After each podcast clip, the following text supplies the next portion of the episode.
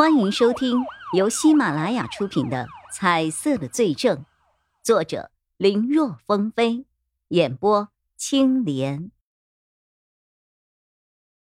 曹队，我们叶玉辉和钟离眼的声音里都透着一股无力感。曹队，你们两个其实做的已经很不错了。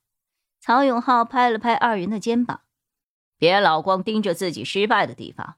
也要看看自己成功的地方，何况你们两个经验还不足，没能抓到李正义的尾巴是很正常的。李正义早已经不是当年的那个李正义了，如今他又摸爬滚打了这么多年，想要动他，呵，难呐！他太清楚如何保护自己了。叶玉辉和钟离眼听得有些诧异：“曹队，你认识李正义啊？”嗯，认识。以前我们其实还算是好朋友。当年的李正义可谓是人如其名啊，不为钱财，一切都是为了给人伸张正义。甚至几次遭遇了死亡的威胁，他也一直坚持了下来，没有屈服，更没有低头。当年他是我们 A、B 市最优秀的刑事律师。曹永浩的这番话听得二人十分的诧异，都觉得这说的是李正义吗？看二人的反应，曹永浩摇了摇头，他神情中带着几分苦涩。我知道你们觉得不可思议，但谁还没有年轻过呢？谁没有正气凛然过呢？但是，不管是负责刑事案件的律师，还是是我们刑警。每天都要面对多少的人性黑暗面啊！很多事情都超过了我们的认知。法律是有底线的，人性的黑暗却没有底线，稍有不慎就会跟着坠入黑暗。哎，白丽蕾不就是一例吗？曾经也是一个阳光上进的青年呐。李正义经历了什么，我不知道，但是他显然已经忘掉了初心。对于一个十分了解我们办案程序的人，对付起来要有耐心啊！这一次失败了，下一次我们就要争取把他给抓到。一个人不可能永远不犯错的，再精明的人也终究会有疏漏的时候。别浪费时间去沮丧了，有这个功夫，说不一定再加一把劲儿就能够有所突破呢！啊！叶一辉和钟离眼听得热血澎湃。之前的阴霾一扫而空。是啊，再如何的唉声叹气，除了浪费时间，又能怎样呢？既然真的心有不甘，就应该继续努力，努力，再努力。谢谢曹队，谢谢曹队。曹队，再给我三天时间，我肯定能够抓住他的尾巴。叶一辉也不知道哪儿来的自信，这番话脱口而出，哈哈。好，就给你三天，查不到就继续来给我查送人见。叶一辉和钟离言此刻没有了迷茫和气馁，有的只是决心和信念。一直追查李正义的叶一辉和钟离言，通过监控看到，在咖啡厅内，李正义将一个袋子推给了一名年轻的女子，然后转身离开了。此刻的叶一辉很亢奋，因为他看到了和李正义见面的那名女子身上也有颜色。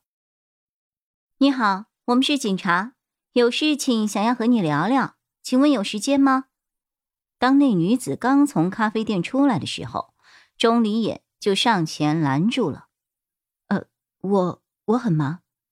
女子一听是警察，下意识的后退了一步，神情显得十分紧张。我们不会耽误你太多时间的，希望你能够配合。我真的有事情，我父母还要做手术，我必须要过去陪他们。那我们送你吧，这样应该快一点吧？呃，也不知是女子被说动了，还是察觉到避不开，最后只能答应上了车。钟离眼发动车子往医院开去。叶一辉平时都是坐前排的，这一次他和女子一起坐在了后座。趁着路上有时间，他问道：“请问你叫什么呀？”女子犹豫了一下：“嗯，我叫赵念韶。”赵念韶。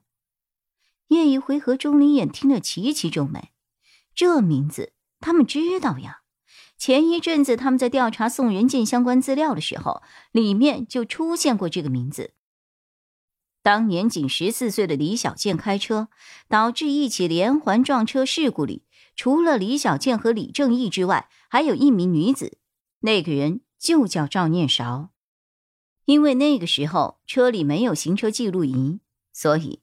证明是李小健开车的关键人，就是车上的赵念韶。那个时候他大学还没有毕业，暑假出来打工是想给家里减轻负担。因为他成绩优秀，所以在李正义的律所担任过助理。虽然作为李正义的下属，他的证词效力不是那么的强，但同样作为一个法律人，他当时在庭上用职业道德来宣誓。加上作为唯一能够证明的目击证人，所以最终还是采纳了他的证词。警方在开始怀疑宋仁健后，为了能够更好的知道当年连环车祸的案子，他们也曾寻找过赵念韶，但是一直都没有找到。没想到今天竟然会被叶一辉和钟离言给碰到，还目睹了他和李正义有接触。这里面是有什么事儿吗？面对叶一辉和钟离眼的一些问题，赵念韶只是摇了摇头，说他现在担心父母安危，心绪很乱，他什么都不想说。看赵念韶的焦躁不安，两个人暂时也没有询问。没多久就到了医院，赵念韶直奔交费区。在报上了他父母的名字后，就把纸袋给打开，里面全是钱，初步一看应该有二十多万。但还没有等他这边办理好，有一个护士看到了他，就慌忙跑过来告诉他，说他的父母听到了手术需要的费用后，趁着护士没有留意，偷偷离开了。赵念韶一听，只觉得眼前一黑，差点晕过去。他定了定神，立马往医院门口跑去。叶一辉和钟离眼见状，也跟着去找。